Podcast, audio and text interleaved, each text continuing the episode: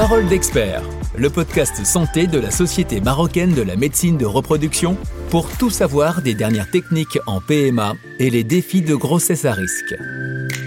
Bienvenue dans la saison 1 du podcast Parole d'expert, l'émission santé de la Société marocaine de la médecine de la reproduction et de la médecine fétale. Chaque épisode offre une occasion unique de se plonger dans le monde de la santé reproductive en compagnie d'experts internationaux. Rejoignez-nous pour des discussions enrichissantes. Nos invités partageront avec vous leurs connaissances approfondies sur les dernières avancées médicales, les problèmes de fertilité ainsi que les progrès réalisés dans le domaine de la médecine fétale. Que vous soyez un professionnel de la santé, un patient ou tout simplement intéressé par ces sujets, notre podcast vous fournira des informations précieuses et à jour.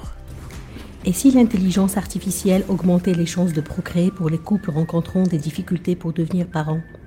L'utilisation de l'intelligence artificielle pour améliorer les taux de réussite des FIV est une réalité prometteuse.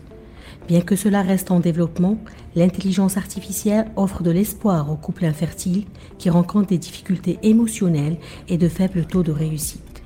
Grâce à l'intelligence artificielle, une nouvelle dimension technologique est introduite pour optimiser les traitements de fertilité et augmenter les chances de fonder une famille. Pour nous éclairer davantage sur ce sujet, nous avons le plaisir d'accueillir dans cet épisode le docteur Xavier Paulet-Villard, médecin biologiste et embryologiste, avec son expertise et ses connaissances pointues, le docteur Paulet Villard nous aidera à approfondir la relation entre l'intelligence artificielle et l'amélioration du taux de réussite des FIV. Docteur Xavier Paulet Villard, bonjour et merci d'avoir accepté mon invitation. Bonjour. Docteur, euh, alors l'intelligence artificielle se développe dans tous les domaines. Est-ce qu'elle pourrait éventuellement améliorer le taux de réussite des FIV Alors oui, c'est une possibilité. Euh, il se trouve que dans la, elle se développe dans la santé reproductive, beaucoup. Elle se développe aussi euh, dans des outils d'aide à la décision, soit pour les gynécologues, soit pour les embryologistes. Et euh, les, progrès dans les algorithmes d'intelligence artificielle permettent d'envisager, dans une certaine mesure, une automatisation de pratiquement tous les procédés qui sont impliqués dans la fécondation in vitro dans le futur. D'accord. Euh, quels sont les cas dans lesquels l'intelligence artificielle pourrait jouer un rôle important Alors dans le cadre de la, de la santé reproductive, il faut mhm. savoir qu'actuellement, vous avez des publications qui montrent que des, objets connectés, par mhm. exemple, euh, ça peut être euh, une Apple Watch, comme j'ai mhm. au poignet, qui prend la température et qui prend et qui, qui, possiblement peut prendre le rythme cardiaque, eh bien, puisse par exemple jouer un rôle sur le, la détection par les patientes elles-mêmes de leur fenêtre mhm. d'ovulation de manière plus précise que les techniques traditionnelles, à, l'aide d'algorithmes d'intelligence artificielle qui prennent en compte euh, les données comme la température euh, du corps et euh, le rythme cardiaque et aussi leur variabilité. On a aussi chez les hommes la possibilité de faire des tests de sperme maintenant à la maison avec un smartphone. Euh, et qui sont basés sur l'intelligence artificielle et les capacités du smartphone à euh, reconnaître des spermatozoïdes avec des petits devices, des petits appareils euh, qu'ils vont illuminer pour prendre une, en photo les spermatozoïdes directement à partir de votre smartphone.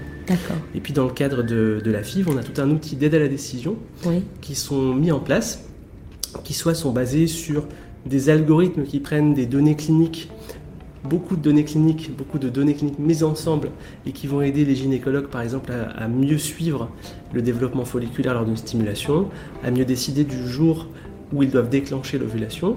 Et dans le laboratoire, on a beaucoup d'algorithmes, beaucoup de sociétés qui se sont créées il y a quelques années maintenant et qui commencent à publier des résultats sur une meilleure sélection des spermatozoïdes et une meilleure sélection aussi des embryons à replacer. Justement, une étude scientifique publiée dans la revue de Lancet Digital révèle que l'intelligence artificielle pourrait déterminer et avec précision jusqu'à 70% si un embryon fécondé in vitro est génétiquement viable. Sachant que euh, dans les cas de l'aneuploïdie, l'aneuploïdie, un nombre anormal de chromosomes, est l'une des principales raisons d'échec d'implantation puisque l'embryon n'est pas génétiquement fiable.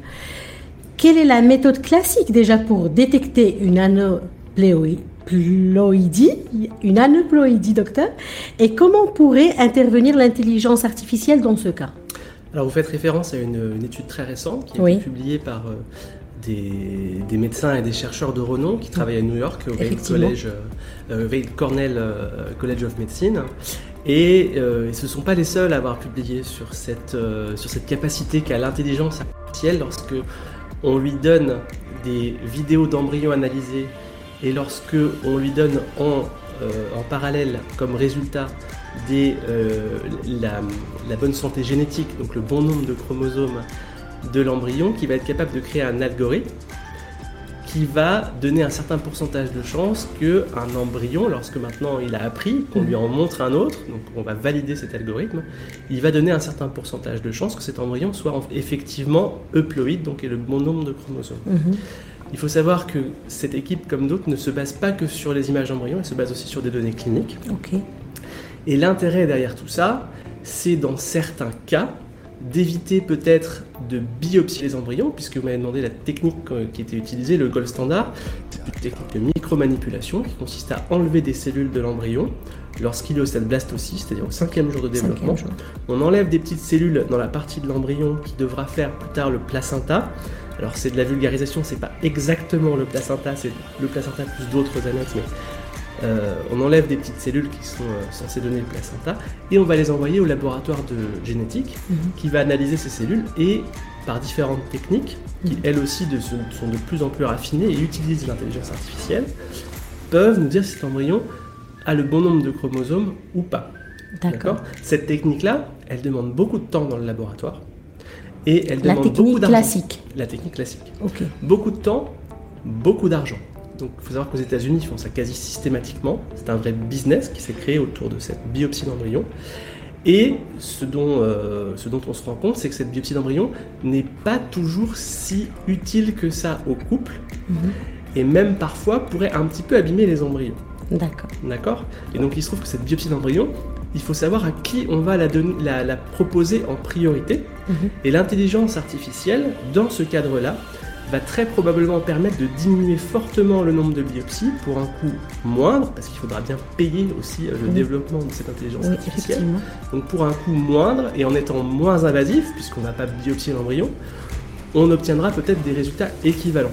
Mais il ne faut pas non plus se leurrer, il ne faut pas donner de faux espoirs.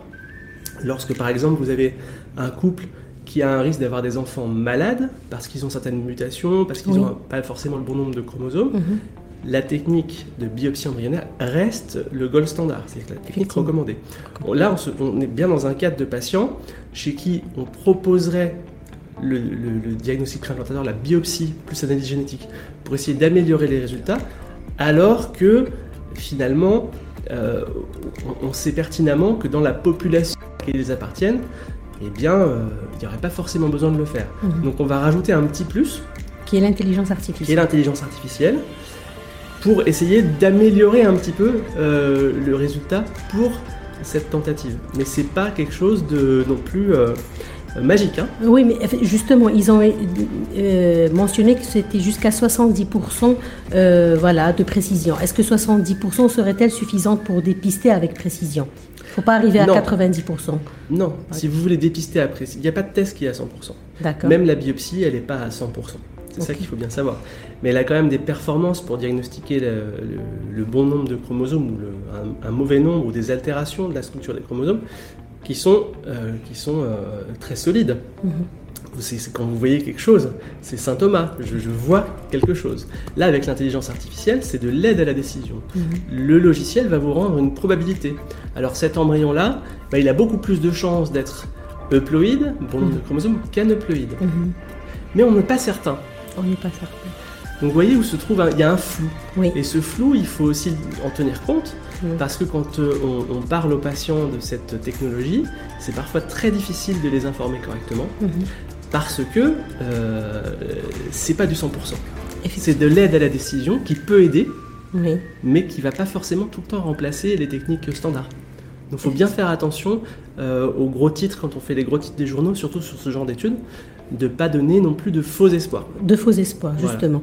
Donc l'intelligence artificielle, comme vous l'avez mentionné, peut-être qu'elle serait un excellent moyen pour réduire, euh, réduire le coût de certains actes ou de certaines interventions. mais est-ce qu'elle pourrait réduire le nombre de tentatives c'est-à-dire on, l'utilise dans une tentative ou deux et alors elle va pas réduire le nombre de tentatives de FIV mhm. si on s'intéresse que à la sélection des embryons. Parce que lorsque vous arrivez à la sélection des embryons, vous arrivez déjà trop tard. Mhm. Par contre, vous avez tout un tas d'outils liés à l'intelligence artificielle qui vont nous permettre de mieux sélectionner les patients pour tel type de traitement. De mieux effectuer ces traitements, d'accord, dans le but de justement, par exemple, d'améliorer le nombre d'ovules et le nombre d'embryons qui sont obtenus à partir d'une stimulation. Mhm. De mieux sélectionner aussi, par exemple, les spermatozoïdes qu'on va injecter dans les ovules. Mhm.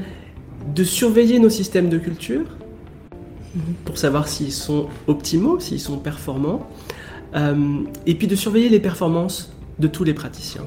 Est-ce que les embryologistes euh, font bien leur dixie Est-ce qu'ils ont des bons taux par rapport à ce qu'on appelle des populations de référence qui vont être euh, détectées par des algorithmes d'intelligence artificielle mhm. Donc est-ce qu'on n'a pas dans notre groupe quelqu'un qui, pour une raison X ou Y, fonctionne un peu moins bien. Mhm. Éventuellement même, est-ce qu'on n'a pas quelqu'un dans notre groupe qui fonctionne très très bien? Et dans ce cas-là, tous les autres devraient aller voir comment il fait. Oui.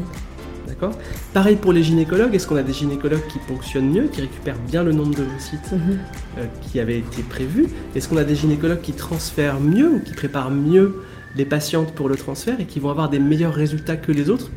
Dans des populations de référence qui sont, qui sont données par l'intelligence artificielle Et si on réfléchit comme ça, là oui, il y a un intérêt pour euh, tenter euh, d'améliorer finalement le, nombre d'enfants obtenus à partir d'une FIV.